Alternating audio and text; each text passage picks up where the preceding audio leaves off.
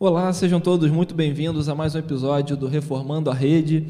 Eu sou o Davi e eu estou aqui com o Jonatas, o Matheus e o Henrique para a gente falar de um assunto também de suma importância que é como descobrir a vontade de Deus. E aí, como é que a gente vai ficar no centro da vontade de Deus? Será que a gente pega um, um papelzinho naquela caixinha para saber? Como é que a gente faz isso? Vamos lá. Eu acho que a gente pode começar esse assunto tratando das, das distorções que existem nesse meio. Eu acho que, às vezes, o crente ele parece é, essa, esse pessoal que acredita em horóscopo, esse pessoal que, que acredita em, é, um, é, um, pessoal meio que faz a simpatia de, de vassoura atrás da porta. É, como que a gente, a gente entende esse crente meio místico, né? esse crente que acha que consegue é, acessar uma vontade que outros não conseguem acessar? Como é que a gente consegue ver essa distorção aí? Olá, gente. Aqui quem fala é o Henrique. E aí, Deus tem um plano para nós? Isso com certeza ele tem, mas será que é o que a pessoa está pensando? Exatamente, assim, é, o, o, meio evangélico, né? Acho que isso eu acho que não é uma exclusividade brasileira, não, né? Tem muito essa questão do, do sentir, né? Você disse que as questões místicas é, sim, sim. é você mesmo trazer para dentro do meio do meio cristão é, práticas pagãs, né? Sim, com certeza. E querer descobrir o futuro. Então, ao invés, cara, vou falar uma coisa aqui que é, enfim, né? Depois pode dar até problema, né? Vai dar polêmica, mas assim. É que um amigo é, seu, né? Qual, qual, é, qual é a diferença? Gente, tem, tenham boa intenção em interpretar, né? Mas assim, qual é a diferença de você ir numa cartomante para descobrir o seu futuro ou você aleatoriamente é, abrir a Bíblia, apontar o dedo num versículo para dizer que aquilo é a vontade de Deus para você. Né? Não sei se tem tanta diferença assim, né? Mais uma vez, tem. tenham boa intenção com o que uhum. eu disse aqui agora, né? Só estou falando que muitos cristãos vão tentar é, buscar a vontade de Deus para saber como que vai ser o seu futuro mesmo, assim, sabe? Como se qual carro compra, qual é, emprego. Qual profissão. É, se eu vou para o emprego A ou para o emprego B. Às vezes nem por coisas tão complexas assim, né? Às vezes quero saber, sei lá, o que que eu, para onde eu vou essa noite jantar. Camisa azul ou camisa vermelha, né? É, então assim, é o, o, o Weber ele dá um exemplo muito bom no livro Tomando Decisões segundo a vontade de Deus, que vai ficar claro que Weber Campos. É, eu falei só Weber. que a gente, muitos de nós lemos né, esse livro, que é um rapaz, ele até usa o exemplo de um rapaz tímido que quer tá, tá ali para começando querendo namorar com uma moça, né? E ele vai ligar para essa moça e ele tá ali com vergonha, e ele fala assim: "Ah, se ela me atender no, no terceiro toque, parafraseando o que ele disse, é a vontade de Deus. Se ela não atender, é porque não é a vontade de Deus. Aí ele liga, ela não atendeu, pronto. Deus não quer que eu case com essa pessoa, Deus não quer que eu comece a namorar com essa pessoa, né? Nós vamos tentar trazer isso para a nossa vida em N, em N âmbitos, né? Aqui no âmbito profissional, no âmbito pessoal, enfim, né? Aquela velha máxima de querer saber a vontade de Deus como se Deus estivesse escondendo a vontade dele, né? É verdade. E também aqui quem fala é o Matheus. É, e a questão é que muito da, da, da nossa igreja, da igreja brasileira, né, quer terceirizar a, a, a, as suas decisões, né? Quer terceirizar, colocar tudo nas mãos de Deus. Só que a, a, a gente vê a questão do livre-arbítrio. Livre-arbítrio em questão da salvação é inegável. Mas a gente, o pessoal que, não, que é inegável em que sentido? Hã? É inegável em que sentido? Tá parecendo que tá falando que o livre-arbítrio não, é Não, na questão da salvação é aquilo, Deus escolhe, acabou. Agora, em questões de, do nosso cotidiano, não. A gente tem as nossas próprias decisões. Aí ninguém quer ter livre-arbítrio, é, né? É, ninguém quer. Aí ninguém quer. Ninguém quer terceirizar para Deus para colocar a responsabilidade em Deus. E não, é livre é agência, assim. né, no caso. É, isso. Cara, eu acho que o pessoal não, o pessoal crente não só faz isso é, de querer tudo que Deus diga, como ainda quer passar uma imagem de mais santo, de que não, a minha vida é guiada por Deus, sabe? Aquela coisa de é, eu não dou um passo sem que o, o, Senhor aprove. E assim, a pessoa ela, ela toma uma postura que é imatura, é de um crente imaturo, um crente que não sabe tomar decisão como um, um ser humano crescido e ainda quer espiritualizar isso, ainda quer capitalizar de alguma forma um, algo que é um demérito, algo que a, a, o, o, crente ele deveria saber é, qual é a vontade de Deus pela palavra, e não simplesmente por é, tira um textinho ali, é, a pessoa falou alguma coisa, ela de repente sentiu no coração que aquilo é de Deus, e, e tantas outras místicas assim que na verdade não passa de maturidade. Deus fala com a gente no monte, né? Mas no monte de palavras chamado Bíblia. Muito boa. Pessoal, aqui é o Jonatas, já participei um pouquinho aqui com alguns comentários, mas queria também é, trazer assim, um pouco da, da ideia é, que motivou esse podcast e também esse livro que a gente está usando, principal referência aqui, uh, do Heber Campos Júnior, porque, na verdade, existe até um motivo piedoso das pessoas em querer saber a vontade de Deus. A gente crê né, que não somente há pessoas que têm esse pensamento místico de igrejas neopentecostais, mas existem pessoas realmente em igrejas tradicionais, é, pentecostais clássicos, que a pessoa ela quer é, de fato ter a sua vida guiada por Deus. Ela quer saber se de fato aquela atitude dela agrada ao Senhor. Então, até certo ponto, existe um, viés piedoso disso. A pessoa ela quer ter uma confirmação ah, se aquela decisão, uma decisão muito importante, vai glorificar o nome do Senhor. O problema é que a gente tem ah, uma herança aí que é um pouco mística, que acaba se confundindo com a correta interpretação das Escrituras. As pessoas elas acabam sendo muito mais levadas por aquilo que elas é, têm de confirmação sobrenatural do que aquilo que é explicitamente revelado já nas Escrituras. E acho que isso acontece muito porque a Bíblia ela não vai é, ser explícita em relação a detalhes da nossa vida. A gente não vai conseguir abrir um texto da palavra e, a, a partir de uma, de uma leitura da, da, das epístolas de Paulo ou dos evangelhos ou dos profetas no Antigo Testamento, uh, por ali saber qual o emprego que eu devo é, aceitar, se eu recebi duas propostas, qual daquelas propostas é a melhor, ou qual a graduação que eu devo fazer na minha faculdade, ou ainda aquela decisão também que muitas pessoas esperam receber uma revelação, às vezes uma profecia, né? Qual é a pessoa com quem eu devo casar? Então são decisões assim que a pessoa pode estar até bem intencionada, mas a gente vive num ambiente em que há tanta distorção que a pessoa acaba sendo levada né, por esse ambiente é, místico e ela, ela, ah, fulano ali revela, fulano ali, se for na igreja dele, o cara ele vai revelar tudo, revela até CPF, ele vai revelar. qualquer, qualquer semelhança aí é mera coincidência com a realidade. O pessoal está melhor do que a Receita Federal. Hein? Exatamente. Ah, como é que o cara não vai saber a vontade de Deus para a minha vida, né? Então, é interessante esse iníciozinho, a gente está trazendo alguns chavões, né? Como esse aí, a pessoa chega para você e fala, Deus tem um plano maravilhoso para a sua vida. Aí a, a, a pessoa pensa o quê? Não, está falando que a vontade de Deus é que eu seja feliz, é que eu alcance sucesso em tudo que eu vou fazer, não vou ter aflição. Aí quando a pessoa se frustra, o que, que ela vai fazer? Ela vai lá com a pessoa que disse, ué, mas você não disse que Deus tinha um plano maravilhoso? Aí muitas vezes a pessoa fala, não, mas eu estava falando de salvação. Deus estava Deus estava querendo salvar você, te remir dos seus pecados e tal. Mas a gente sabe que quando é, essa frase ela é, é dita, a maioria das vezes a pessoa está com essa intenção de fato de consolar o coração e, e, querer que aquela pessoa se sinta bem de alguma maneira. Tem um outro também que é muito conhecido aí que é onde Deus fecha uma porta ele abre uma janela. é, essa aí as pessoas usam muito no momento de frustração. Deu tudo errado na vida da pessoa, alguém chega com essa frase pronta ali e a gente tende a pensar que a vontade de Deus é isso, né? É só felicidade e sucesso para a nossa vida. Cara, eu achei fundamental, até desculpa aí é, falar de novo sobre isso, mas eu achei fundamental você tocar nesse ponto, Jonatas, sobre o crente buscar a vontade de Deus, porque vamos lá, a gente tem uma linha em que o crente tem que se posicionar em relação a ela. Por um lado, o, o, o cristão ele quer saber a vontade de Deus para a vida dele, ele quer se posicionar é, de acordo com essa vontade.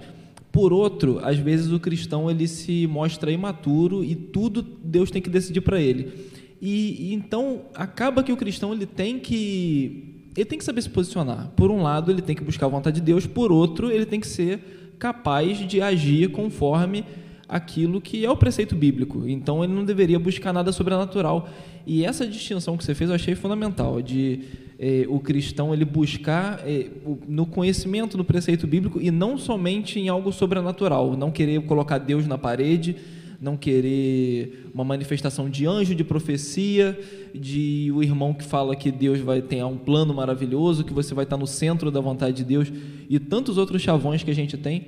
E a gente está justamente tratando desse assunto hoje por causa disso, porque a gente quer traçar onde que é essa linha em que o crente tem que se posicionar em relação a ela. Uma coisa importante que a gente esqueceu de falar é que esse, esse episódio também foi uma, uma sugestão, né? Verdade, verdade. De uma de nossas ouvintes, aqui revelando, né? A, a Jamile, minha esposa, sendo mais direta. Então, gente, quando nós abrirmos é, caixinhas de sugestões, participem, né? Porque sempre bom a gente conseguir trazer aqui assuntos que são bastante práticos também para a nossa vida cristã, então é, incentivando a, a, vocês nos ajudarem a escolher os próximos episódios aqui, participando de forma ativa. É, uma coisa muito importante sobre, sobre essa questão do, do, dessa ânsia né, em querer saber a vontade de Deus de qualquer maneira, é um pouco do medo da, da responsabilidade, né? É assim, eu vou terceirizar a responsabilidade da minha escolha, no sentido das consequências, né? Uhum. Porque se eu tomo alguma, se eu tomo alguma decisão e essa decisão lá na frente, ela, eu vejo que ela não foi uma decisão acertada, eu tenho que responsabilizar, né? Então, se, se a escolha não foi vontade minha, mas foi vontade de Deus, é, o culpado lá na frente é Deus. Então, assim, se eu, eu escolho o emprego A ou o emprego B, e, enfim, lá na frente eu fico infeliz com, esse, com, com o meu emprego, a culpa não foi minha. Se eu decido namorar aqui com fulana ou ciclana, e daqui a alguns anos o, meu relacionamento não, não deu certo, eu tenho quem culpar, eu acabo culpando Deus. Então é uma, é uma forma infantil né, de você querer é, é, é buscar ali formas de, de você tomar decisão. Né? Então é um pouco o medo né, que, que o, o, o evangélico, né, o cristão evangélico, ele começa a desenvolver um, um certo medo né, de, de tomar decisão por si só. Né? Então você tenta de forma sobrenatural descobrir a vontade de Deus. E uma coisa que também chama muita atenção é que a gente fica desesperado para saber a vontade de Deus, mas nós não temos esse mesmo esse mesmo anseio por estudar as escrituras, onde Deus já revelou né, a sua vontade, os preceitos que nós devemos tomar aqui para nossas vidas, né? Cara, é, eu fico me perguntando se realmente uma pessoa que trata Deus dessa forma se realmente ama a Deus, é uma pessoa que só quer se relacionar com Deus para receber coisas e, se não as receber, culpá-lo. Eu fico me perguntando se essa pessoa de fato ama a Deus. E, e, é interessante que você falou agora no final, porque a pessoa quer pelo caminho mais fácil. Revelação, quanto tempo demora? O tempo que demora ouvir alguém. Né? E se puder botar no vezes dois né, do WhatsApp, né, que hoje em dia tem essa história do vezes dois no áudio, se puder botar no vezes dois, melhor ainda. Agora, a pessoa não quer ler, a pessoa não quer gastar 15, 20, 30 minutos, uma hora do seu tempo estudando, entendendo o que o texto diz. Agora, aproveitando que a gente está falando de o que o texto diz, deixa eu perguntar um negócio para vocês. Tá bom, é para a gente ser maduro com relação à vontade de Deus. Mas e Gideão? Gideão que testou lá os novelos e, e, e molhou e não molhou. E, e, os sacerdotes que jogavam lá o, o urim e o tumim. E aí, como é que a gente entende isso? Porque era, eram pessoas que estavam buscando, pessoas, é, relatos bíblicos, que estavam buscando uma revelação da vontade de Deus de forma pontual e sobrenatural. E aí, por, por que não tomar essas, esses casos, então, como exemplo de conduta para a nossa vida? É, eu vou só anteriormente às falas do Jonas e do Henrique, na questão do. Um exemplo, na questão do casamento. Como que eu vou saber se é vontade de Deus casar com aquela moça e tudo mais e tudo mais? Se você lê a Bíblia e vê, por exemplo, o exemplo da mulher virtuosa em Provérbios 31, ou então em os textos que estão no casamento, falando sobre casamento em Efésios, você vai descobrir características daquela pessoa que você está namorando ou você quer possivelmente casar com ela características bíblicas. Ou seja, aí você já sabe que é a vontade de Deus no sentido de dela ter um caminho cristão, ser uma mulher virtuosa, como diz na Bíblia, ou então um marido que é o chefe da casa, que tem as suas responsabilidades como líder. E voltando na, sua, no seu é, questionamento, essas questões do Gideão, do Urim, do Tumim, que até a questão também do Matias, o apóstolo que foi escolhido boa, também foi boa. por questão de meio que sorteio, e são exceções, não são regras. A gente tem que ter essa, essa, essa consciência de, de que esses casos são exceções e não são regras. Não sei se os outros, se o Jonatas tem algo mais a completar, o Henrique. É, eu acho que nesse caso específico de, de Gideão, por exemplo, a gente tem que analisar todo o contexto da, da passagem para a gente poder analisar se aquilo é algo normativo ou se faz parte da vontade decretiva de Deus. A gente vai ver mais para frente uh, isso, que Deus ele muitas vezes tem desígnios específicos que ele faz que não são regras para todos nós. Ele vai determinar os princípios que nós devemos seguir até hoje é, em questões bem é, claras da palavra dele. E a gente vai perceber na situação de Gideão que a atitude dele é, foi, um, foi uma atitude tola, foi uma atitude que demonstrou muito mais covardia da, da parte de Gideão é, do que sabedoria. Então a gente não pode tomar, principalmente textos do livro de Juízes, que é um livro que a gente teve a oportunidade de estudar aqui na nossa igreja recentemente. O pastor Renato trouxe a ministração expositiva e a gente percebeu que o livro de Juízes ele é repleto de exemplos de como não é, se, se portar mediante o Senhor, o Senhor Deus né, de Israel naquele tempo ali, o povo de Israel era um povo rebelde, um povo que não seguia a lei do Senhor, que toda hora fazia o que parecia bem aos seus olhos. Então, o exemplo de Gideão, por mais que ele tenha sido um líder que é, promoveu a libertação do povo de Israel por um período específico de tempo, mas ele tomou uma, essa atitude do novelo de Lã de fazer uma prova com Deus, é, foi uma atitude completamente equivocada, porque ele já tinha a vontade de Deus revelada, Deus já tinha determinado o que ele deveria fazer. Então, ele demonstrou uma insegurança, ele demonstrou uma falta de confiança, ele duvidou da vontade de Deus a fazer aquilo. Deus poderia ter, por exemplo, fulminado ele ali é, pela insolência dele. Deus foi misericordioso. Então, quem somos nós para hoje querer ficar é, duvidando ou fazendo prova de Deus, entre aspas, se isso não é algo normativo, se não é algo que a gente pode tirar daquele contexto e trazer para os dias de hoje? É importante também a gente situar a história, da, em, em qual história do, em qual momento da história da igreja nós estávamos. Né? O Mateus falou da, da escolha né? do, do apóstolo de Matias, e ali nós estávamos no início da, da história da igreja. Né? Ainda havia, não ainda, de forma diferente, né? mas havia uma atuação sobrenatural de fato acontecendo, até porque o evangelho ele estava eh, iniciando, né? A igreja estava iniciando. Jesus Cristo havia é, subido, né? Ressuscitado há pouco tempo. Antes, até pouco tempo, ele estava ainda ali no meio dos apóstolos. E o evangelho ele estava em, em plena expansão. E realmente, para que algumas coisas que os apóstolos pregavam fossem confirmadas, havia uma, uma atuação sobrenatural ali mesmo, né? Hoje não há mais essa necessidade, né? Hoje nós tem o Espírito Santo conosco, né? Oi? Ele tem o Espírito Santo conosco. Exato, é, o Espírito Santo. Nós já temos é, o, o, o cânon das Escrituras já fechado, né? Nós já temos a, a revelação escrita de Deus.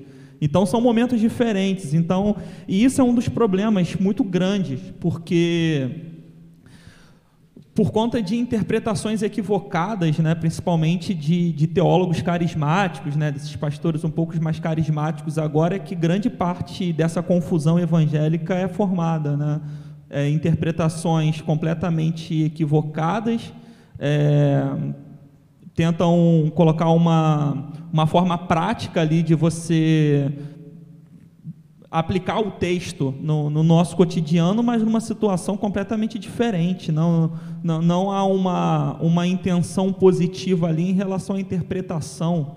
Aí acaba havendo aí essas, essas distorções grandes que a gente, que a gente vê, que a gente tem agora no, no nosso tempo, né?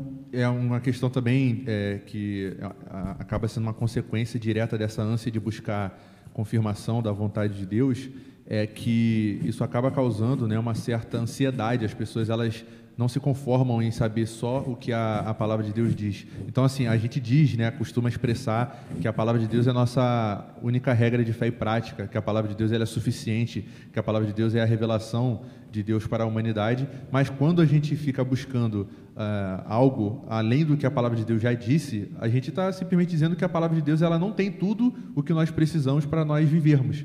E uma analogia interessante que o Aber Campos traz no livro também é que você imagina um pai né, que é, precisa estar constantemente dizendo para o seu filho o que tem que fazer. Quando ele é criança, tudo bem. É, pai, é, eu posso fazer isso? Como é que eu faço isso aqui? Como é que você acha o jeito melhor de eu fazer tal coisa? Aí, toda hora está perguntando. Mas agora você imagina um homem adulto ligando para o seu pai para perguntar qual roupa que ele, que ele tem que vestir, uh, para onde ele tem que ir para em determinado roteiro de viagem, enfim. Imagina isso, a gente não vê isso com bons olhos, é uma certa infantilidade. Então a gente crê que na, na, na nossa vida espiritual a gente precisa é, ter essa visão realmente de uh, Deus ele dá tudo que nós precisamos de fato para nós seguirmos uh, uma, uma, vida uh, até certo ponto baseada em atitudes, né, em responsabilidades nossas que nós precisamos tomar frente às decisões. E muitas vezes nós vamos orar, lógico, pedindo orientação a Deus, mas essa orientação, essa resposta, ela não vai vir de uma maneira é, expressa através de uma, uma, terceira pessoa que vai trazer aquela confirmação, muitas vezes vai vir de fato do Espírito Santo agindo na, na, na motivação do seu coração, na inclinação do seu coração, para que você se desperte para, para os princípios que a própria palavra de Deus já revelou. Cara, perfeito. E até aproveitando que a gente já falou um pouquinho de, eu acho que foi até você, Jonatas, que comentou sobre a questão da vontade decretiva, né? Vamos aproveitar que a gente já tocou nesse ponto e vamos fazer uma distinção entre, sem, sem querer deixar a coisa muito, muito densa em termos de uma, de uma teologia mais sistemática, vamos dizer assim, mas vamos tentar fazer umas distinções sobre a vontade de Deus, porque a gente vê alguns casos interessantes na Bíblia. Por exemplo, a própria morte do nosso Senhor Jesus Cristo. Ele é, era da vontade de Deus que Cristo padecesse na cruz, era da vontade de Deus.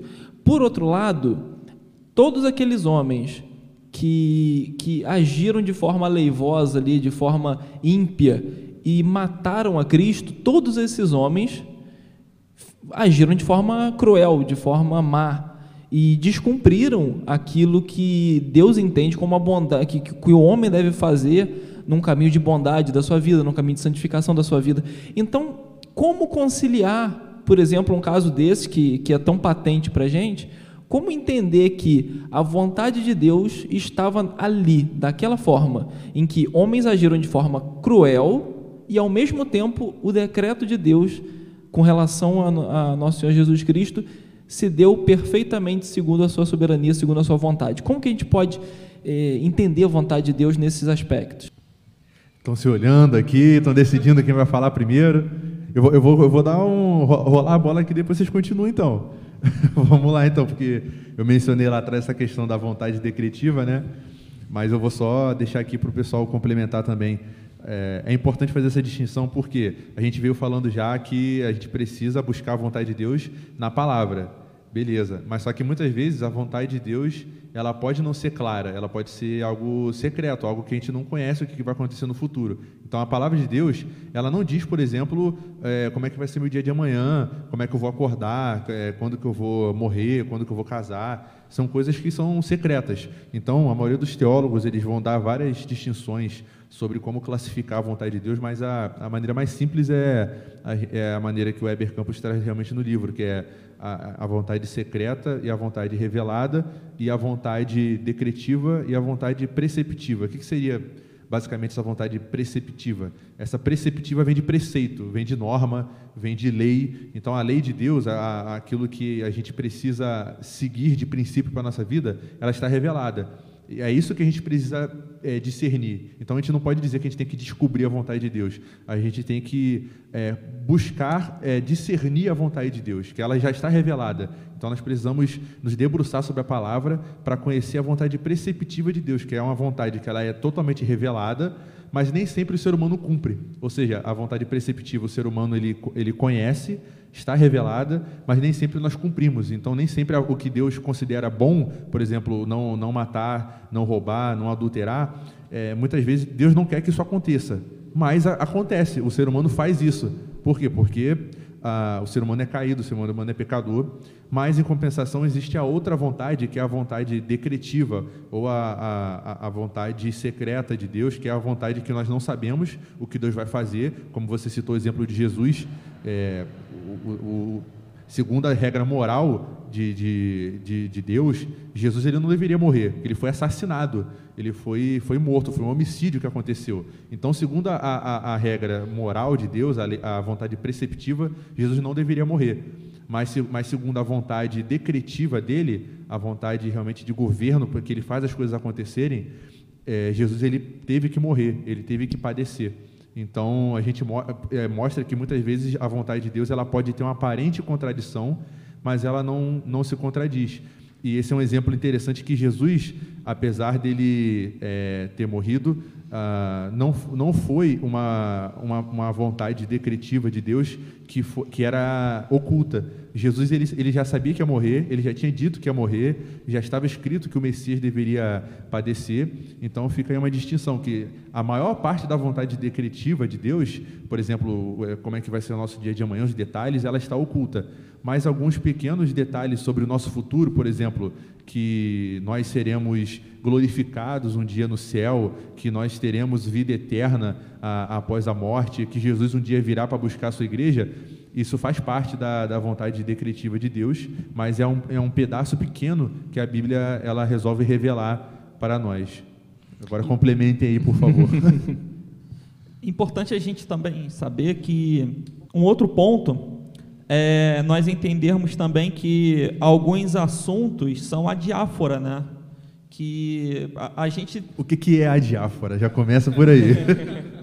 então, a diáfora é aquilo que nem é obrigatório e nem é proibido, né? Então, assim, existem é, algumas decisões que eu, que eu tenho que tomar que ambas são certas, né? Ou que nenhuma das duas são erradas. também, também pode ser, né? Por exemplo, é, se eu escolho fazer, cursar, né, é, uma pós-graduação numa área X ou uma pós-graduação numa área Y, né, não necessariamente há uma decisão errada que a ser tomada. E isso é necessário para que a gente também tenha é, responsabilidade com as nossas escolhas. Eu preciso buscar saber, entre aspas, aqui a vontade de Deus de outras formas. Por exemplo, eu quero cursar um, uma, uma faculdade determinada ali, porque com o conhecimento que eu vou adquirir nesse curso, eu vou conseguir servir é, na minha igreja em determinada área. Ou é, eu vou conseguir dar aqui uma segurança maior para minha família, porque nesse meio eu vou ter mais oportunidades de emprego, né? São formas que, que eu estou cumprindo, né? Estou cumprindo a, a vontade de Deus, a vontade revelada de Deus, né? De, de uma maneira não diretamente eu jogar uma moeda para o alto e se cair cara eu vou fazer o curso tal, porque é a vontade de Deus, e se cair coroa aí eu não vou escolher por isso aqui, porque Deus só queria que eu fizesse se caísse cara. É. Então, são formas da gente, é, conhecendo as Escrituras, é, tomar algumas decisões baseadas na Bíblia, mas sem que eu tenha que saber ali a vontade de Deus caindo do céu na minha cabeça. Né? Por exemplo, poxa, eu recebi uma proposta de emprego, recebi uma proposta muito boa de emprego, para uma cidade Y. Como que eu vou saber se, se é a vontade de Deus que eu aceite essa proposta de emprego ou não? Nessa, nessa cidade, existe uma igreja bíblica? Nessa cidade, eu indo para lá, é, nessa igreja, eu vou ter onde servir a Deus? Né? Ali naquela cidade, existem boas escolas para eu matricular o meu filho? Né? A minha esposa ali vai conseguir é, se inserir socialmente num, em, em, algum grupo em que ela também vai conseguir é, dar frutos para o Evangelho? São maneiras ali que eu vou conseguir determinar né, o que, que eu vou, qual vai ser a minha escolha e saber se a minha escolha ela agrada ou não a Deus. Agora, é, se eu se eu escolher ir para lá, né, tava proibido? Existia algum versículo na Bíblia que me proibia aceitar aquele emprego? Não, é uma questão adiáfora, né? Então são são essas essas decisões que por muitas vezes nós queremos de qualquer maneira fugir delas, né? Aí que eu vou, poxa, eu recebi uma proposta de emprego lá, agora eu preciso saber qual é a vontade de Deus para que eu vá, né? Mas eu não vou tentar saber os preceitos de Deus que já estão escritos, revelados nas Escrituras. Mas sim eu vou fazer aqui algum voto com Deus. Vou fazer um voto aqui sobrenatural mesmo, sabe? É, se eu sentir no meu coração até a quinta-feira da semana que vem que eu deva ir, né? se, eu, se eu sentir conforto, se eu sentir paz no meu coração, que eu preciso ir para aquela cidade ali é, até determinado dia, ótimo então eu vou, eu vou escolher ir para lá. Se eu não sentir paz no meu coração, que eu tenho que ir para lá, aí beleza, eu não vou porque, enfim, o Espírito Santo não falou comigo. E essa questão de sentir paz é complicado, né? Porque a gente pode inclusive voltar para as escrituras, né? E pegar o exemplo de Jonas, que ele estava indo é, rumo a Tarsis, fugindo da, da vontade ali, nesse caso, né, a vontade que Deus sim havia colocado para ele, para onde ele deveria ir, e ele simplesmente escolheu não ir, mas ele sentiu paz, né, ele dormiu, então ele estava em paz. Então no coração dele estava tudo bem, né? Tipo, poxa, eu fui para lá, meu coração ficou em paz aqui, então tranquilo, tomei a decisão correta. Mas foi a vontade de Deus? É interessante o, o nosso pastor aqui na igreja, o pastor Renato Vargas, ele às vezes comenta que, que o crente conjuga o evangeliquez com propriedade. Né? É um, uma das frases dele. E nesse caso parece ser bem verdade, porque o, o crente, ele, ao invés de falar sinceramente, eu estou colocando Deus contra a parede, porque eu sou um filho mimado que preciso da vontade do meu pai o tempo todo, revelada de forma sobrenatural para a minha vida, ao invés de ele dizer isso, ele camufla essa, essas palavras e esse intento em coisas como isso aí que você acabou de falar. Não, eu não senti no coração, o Espírito vai me dizer, é, foi, é, teve uma profecia, teve uma revelação, teve um anjo do Senhor que falou comigo em sonho. E assim, não, não é, eu não estou fazendo nenhum tipo aqui de, de combate aos dons, é, aos dons espirituais, não, não é isso não. Só que as pessoas co começam a colocar termos bíblicos, termos é, cristãos, propriamente cristãos, para passar uma postura de santidade, uma postura que eu até falei isso inicialmente, né, que que acaba camuflando uma real intenção do coração. A pessoa acaba se enganando. Ela, ela não está enganando a Deus, que conhece todas as coisas, mas a pessoa está se enganando. Agora, Henrique, deixa eu ver se eu te entendi bem. A pessoa, então, para ela tomar decisões para a sua vida, ela age de forma racional, só que não é somente racional, né? porque racional qualquer um acaba sendo de alguma forma, mas é um racional segundo preceitos. Essa seria a melhor forma de, de tratar essas questões adiáforas, nessas questões em que não tem um proibido nem um recomendável explícitos. É você agir de acordo com o preceito racionalmente, como você é, aplicar da melhor forma possível aquilo que você sabe da Escritura, para você evitar situações em que você vá é, contra a vontade conhecida já de Deus. É, seria mais ou menos por isso, perfeito? É exatamente isso, porque se você conhece quais são os preceitos de Deus, né, que aí a gente está falando da vontade perceptiva, aquilo que está revelado ali nas Escrituras, você vai conseguir é, é ter a, própria Escritura como um balizador para suas decisões, como o Mateus falou no início, né, que é eu vou uma pessoa lá que está procurando uma namorada e, e quer saber se aquela pessoa ali ela é escolhida de Deus para ele. Cara, como saber se ela é escolhida de Deus para ele? Bíblia, né? Ela tem as características ali de uma de uma mulher cristã que caso ele venha é, casar com essa pessoa, ela seja realmente uma ajudadora, alguém que, que estará do lado dele, uma pessoa ali é, crente, Então, isso é uma forma de você saber se aquela pessoa é escolhida ou não, né? É escolhida, né, entre aspas, para ele ou não. Não como uma, como é, é, especificamente aquela pessoa determinada, mas pelas características que aquela pessoa carrega, né? E, e se você tem é, o conhecimento das escrituras, você vai conseguir utilizá-la de forma prática nos outros âmbitos também, seja no âmbito profissional, seja no âmbito acadêmico, né?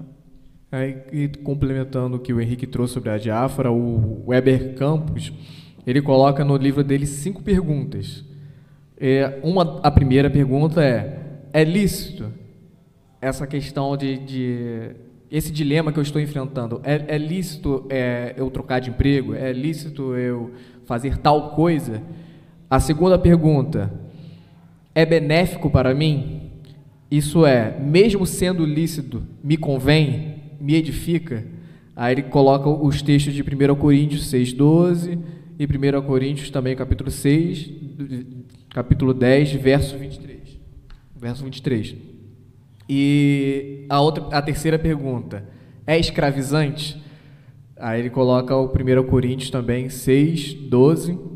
E a questão de, ser escravizante é, é lícito, é, me edifica, mas o trabalho, o estudo, ele está tirando o tempo que eu tenho com Deus, ele está tirando o tempo que eu tenho de, de, de, estar orando, de estar lendo a Bíblia. É algo a mais a se pensar. A quarta pergunta: deve ser útil para outras pessoas? Como disse bem o Jonatas no início, vai edificar a minha comunidade de fé, a minha igreja? Vai edificar a minha casa, os que estão ao meu redor? E a quinta e última pergunta: glorifica a Deus, essa atitude que eu vou tomar, essa, essa, esse enfrentamento desse dilema que eu vou enfrentar, é, vai glorificar o Senhor? Então, essas perguntas que ele elencou aqui já dão uma base, um caminho bem completo para qual seguir e qual como discernir mesmo o que Deus quer para nossas vidas, porque muitas das vezes a gente é preguiçoso, como o Henrique Exato, disse. É. A gente é preguiçoso, a gente não quer, a gente quer algo pronto, formado, não é assim. É, e isso não é exclusividade, aqui a gente está falando sobre maturidade cristã e tudo mais, isso não é exclusividade de, de recém-convertido, né? Isso é algo que, se não for bem entendido, e assim, a gente tem pessoas que estão há anos na igreja, que são muito boas em, determinados, em determinados pontos, né, teologicamente falando, mas que nessa questão das decisões acabam falhando. E o, me usando aqui como exemplo, como que eu cheguei nesse livro, inclusive incentivo né, aos nossos ouvintes que, é, que leiam, é um material... É curto, rápido. É um, é um livro curto e é um material assim ímpar, extremamente relevante, que é o Tomando Decisões Segundo a Vontade de Deus, do Heber Campos Júnior, né? reforçando mais uma vez, para caso tenha perdido. Como que eu cheguei nesse livro? Eu estava num dilema, num dilema profissional mesmo, né? sobre se eu, se eu mudava aqui né, de área, sendo mais especificamente, eu tive um histórico de alguns anos antes, eu estudava para concurso, né?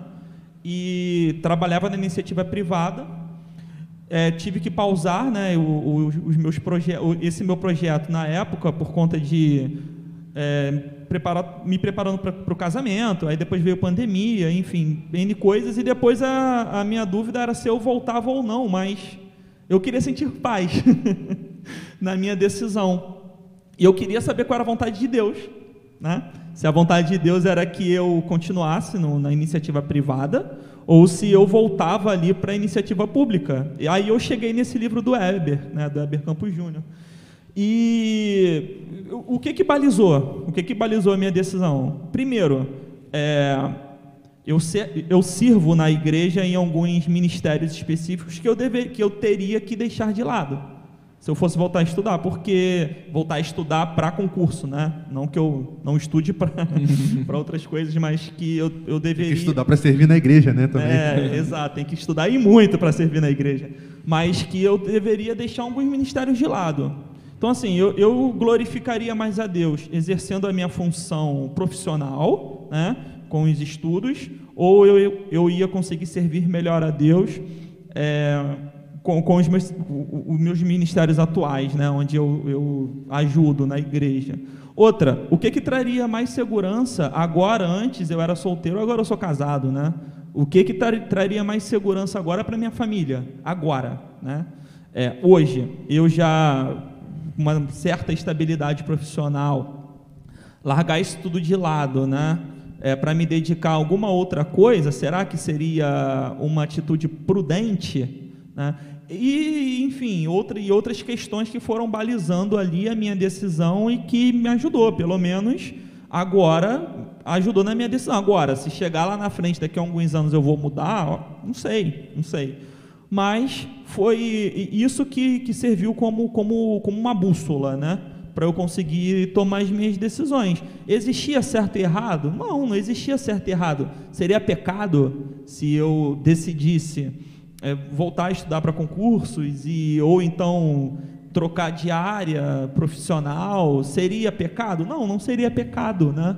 Mas usando a Bíblia como, como regra ali de prática também, é, o que, que seria mais prudente, o que, que seria mais indicado, qual é a vontade de Deus. Né? E são excelentes exemplos que nós devemos utilizar em questões adiáforas. Né? Tem um caso interessante que, que eu acho que é, é legal para a gente falar, até complementando o que você está dizendo.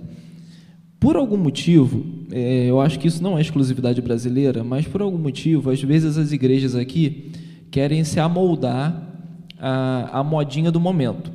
Uma modinha do momento que a gente está vivendo aqui no, no Brasil é a, a, a difusão, né, a, o, o, espalhamento dos coaches por aí, né? Então tem aparecido muito muito treinador, né? Seria isso o coach, né? um treinador da sua capacitação pessoal, profissional, sentimental e tudo mais que você puder pensar de, de crescimento na vida.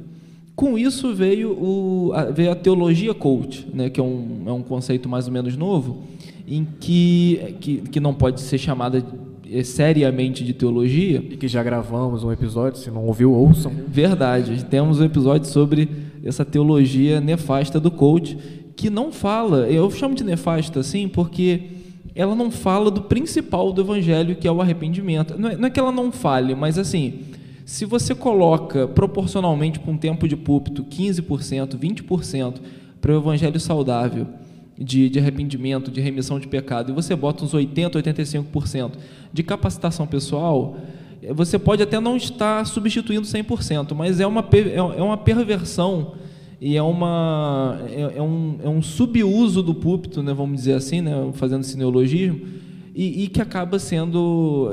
Isso é nefasto realmente para a saúde de qualquer cristão sério. Por que, que eu estou falando disso? Porque o, parece que o crente hoje, principalmente esses que se envolvem com a teologia do coach, eles querem uma vontade de Deus para a sua vida que é uma vontade gloriosa, sabe? Ele quer, a gente até pontuou aqui agora há pouco, o Mateus pontuou, em que um dos itens das cinco perguntinhas que a gente pode fazer sobre como tomar decisões para nossa vida, é, o último item ali que ele colocou foi: é, é para a glória de Deus?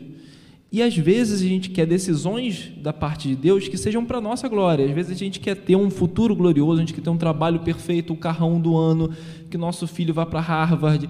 A gente quer só, só bênção, só vitória.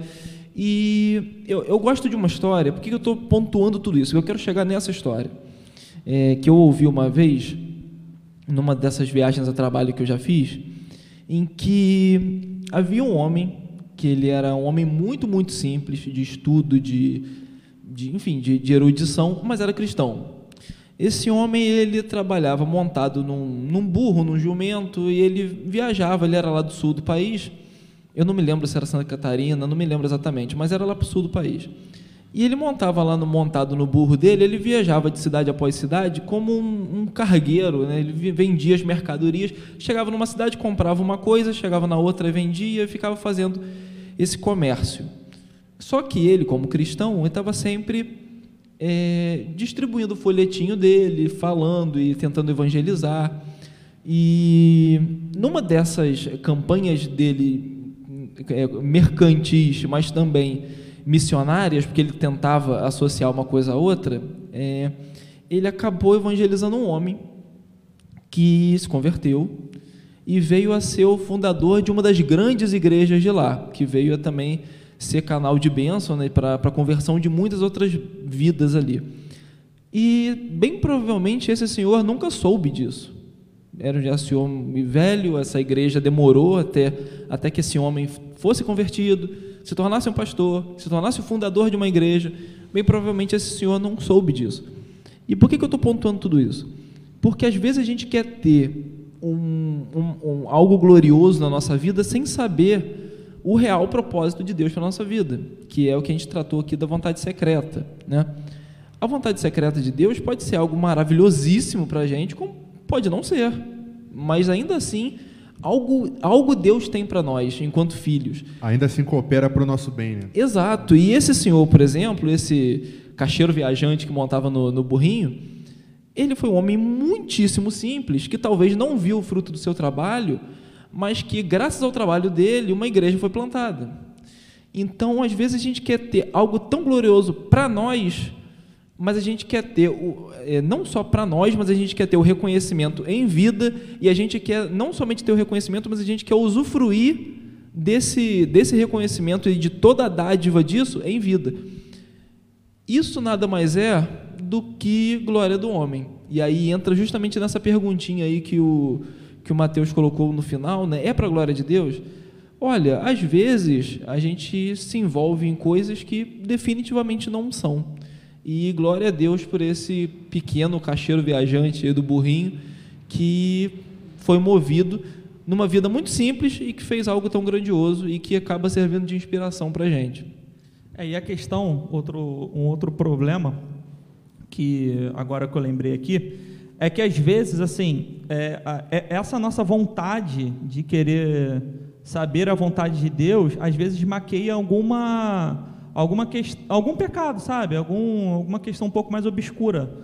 Por exemplo, às vezes a minha, o meu desejo de, de mudar de emprego ou o meu desejo de saber onde que eu vou servir na igreja está tá maquiando o meu amor pelo dinheiro e não pela glória de Deus necessariamente, ou a minha preguiça em querer trabalhar em alguma coisa se for a questão da igreja, né? Por exemplo, tem muita gente que está dentro da igreja e, e, e, fala que não serve, não ajuda, né, em, em nenhuma área, porque Deus ainda não revelou para ela o que, que ela tem que fazer.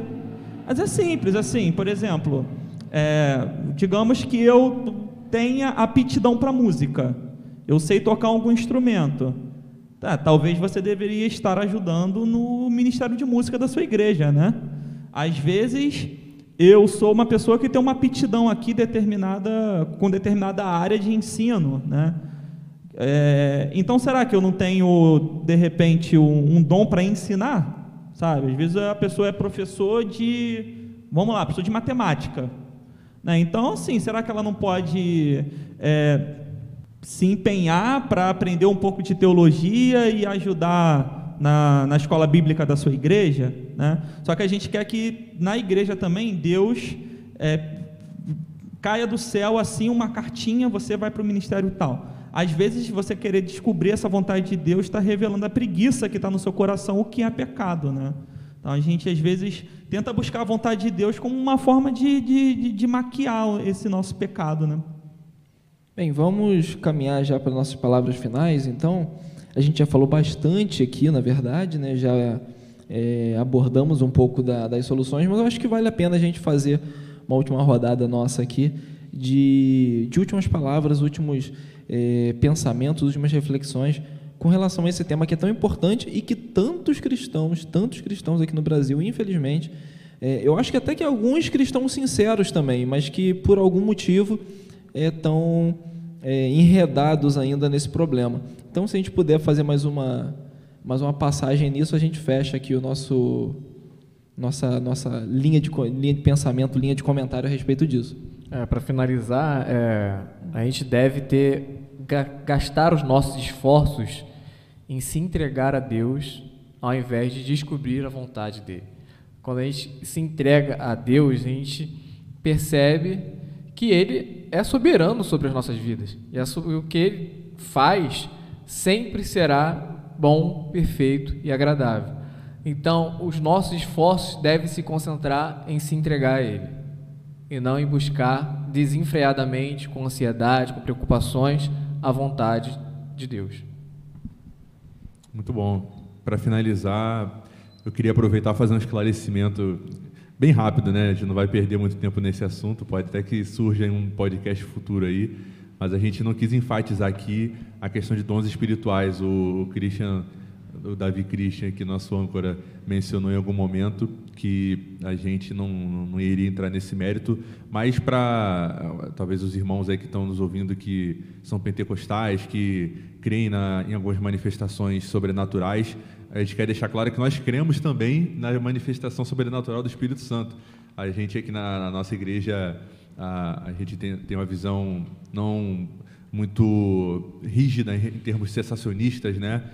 O próprio pastor Renato Vargens ele é, ele acredita né, na manifestação pontual, né, em alguns momentos para segundo a vontade de Deus, ah, de, por exemplo, a palavra de sabedoria, alguma coisa assim que seja inspirada por Deus para auxiliar na tomada de uma decisão, mas é algo muito específico, né? É algo que o Espírito Santo ele realmente vem nos influenciar de um, de um jeito que não pode se tornar o centro da nossa vida, a base da nossa teologia, a base da nossa doutrina, a nossa regra de fé realmente vai ser sempre a palavra.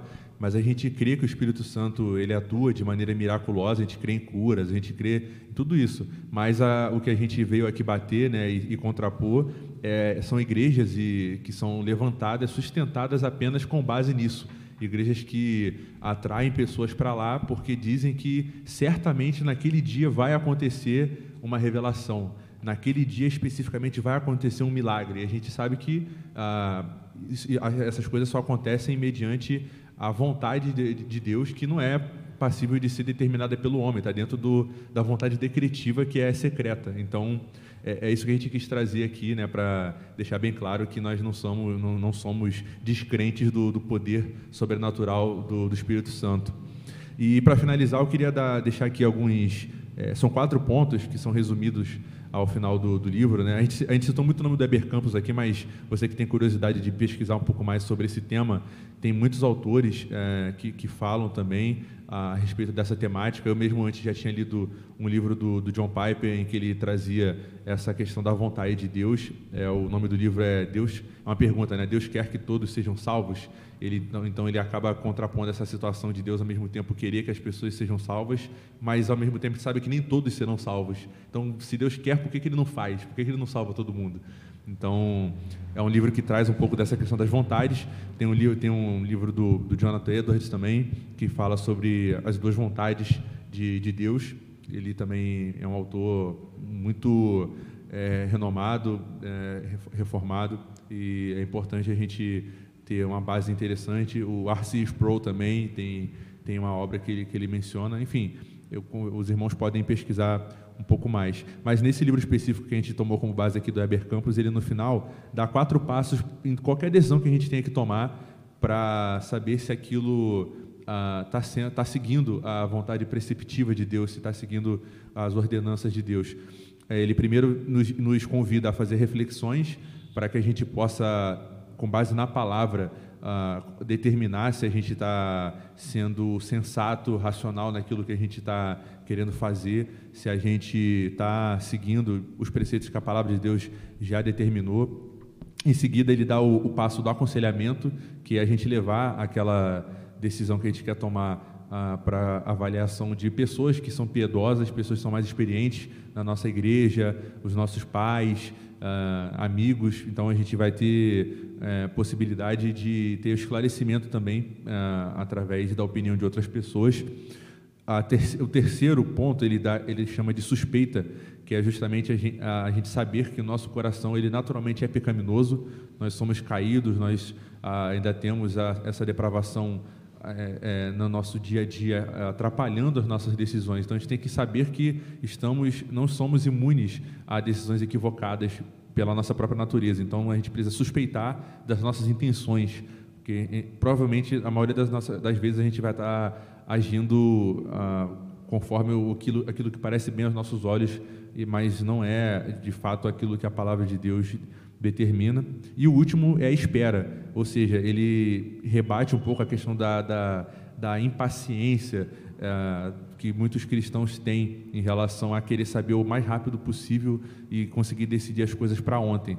Então ele, ele determina que se você refletiu, você teve aconselhamento, se você já avaliou, suspeitou das suas intenções e você ainda não conseguiu decidir, que você não decida. Na dúvida, não decida nada. Você aguarde em Deus, ore, espere em Deus, porque Ele é fiel. Em algum momento você vai conseguir ser inspirado de alguma maneira a tomar aquela decisão, não de uma maneira, é, como a gente falou, por meio de revelação, não vai ser um, uma, uma, profecia que vai chegar às vezes explícita, mas aguardando, você vai, vai conseguir tomar uma decisão mais acertada do que agindo de uma maneira é, por impulso, né? A gente tem que ter muito cuidado na hora de tomar decisões, principalmente aquelas que vão impactar não só a nossa vida, mas as pessoas que estão à nossa, à nossa volta. É, Jonathan já concluiu bem aqui, o Mateus também, né? Mas só para que nós entendamos assim que Deus ele não esconde a vontade dele, né? Às vezes pode dar uma impressão ainda que indiretamente, de que se a gente tem que procurar tanto essa vontade de Deus é porque Deus está escondendo a vontade dele. Não. Deus ele não é, escondeu a vontade dele, bem pelo contrário, a vontade dele já está explícita. Então, assim como Paulo falou lá aos Efésios, no capítulo 5, versículo 17, procurar e compreender qual é a vontade do Senhor, né? E nossa responsabilidade aqui como cristãos é, buscarmos entender qual é a vontade do Senhor, e isso não é uma opção, tá? Isso é uma obrigação. Nós somos obrigados a saber qual é a vontade de Deus. E onde é que nós vamos buscar a vontade de Deus?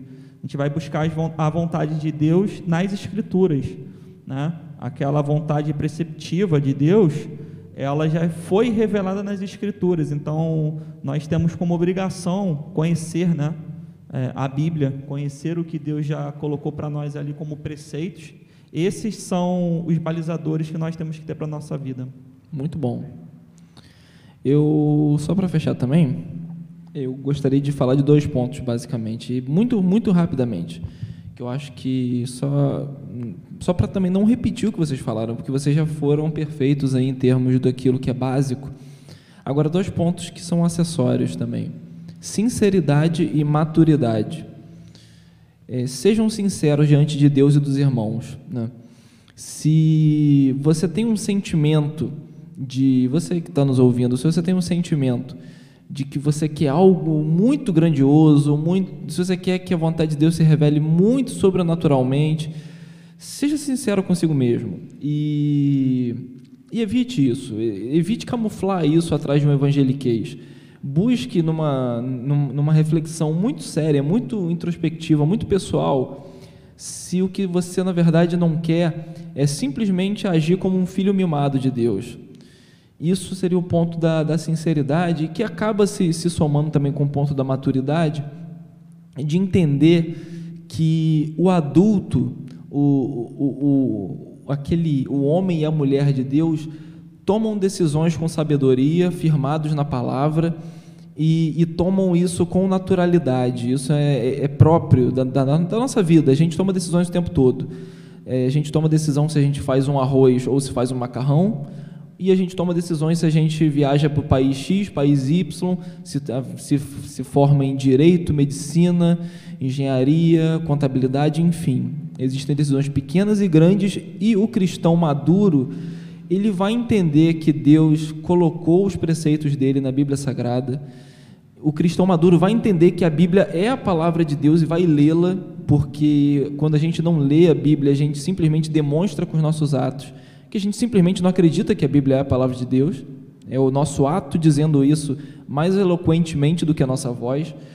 E assuma essa postura de maturidade. Ainda que você seja um jovem, uma menina, um menino de Deus, saiba que você está crescendo para ser um homem ou uma mulher de Deus. Então, busque isso, sinceridade e maturidade na sua conduta através de uma verdadeira introspecção sincera e também de uma de se mostrar, de orar, de, de se colocar diante de Deus que reconhecendo isso, com certeza vai te ajudar a tomar um melhor caminho, porque ele tem o melhor para os seus filhos. Ainda que não seja o mais glorioso, o mais rico, o mais famoso, mas ele tem sempre o melhor para os seus filhos. Bem, agradecemos a você que esteve conosco até agora, que essa palavra que nós trouxemos aqui seja edificante para você, que em nada você se ofenda e que você entenda que se porventura algo do que, do que você vive não se ajusta ao que foi colocado aqui, pergunte-se se foi porque a gente foi duro demais ou se porque a sua vida está desajustada. Faça esse esforço e veja que você tem muito a ganhar com isso. E assim nós terminamos mais um episódio do Reformando a Rede.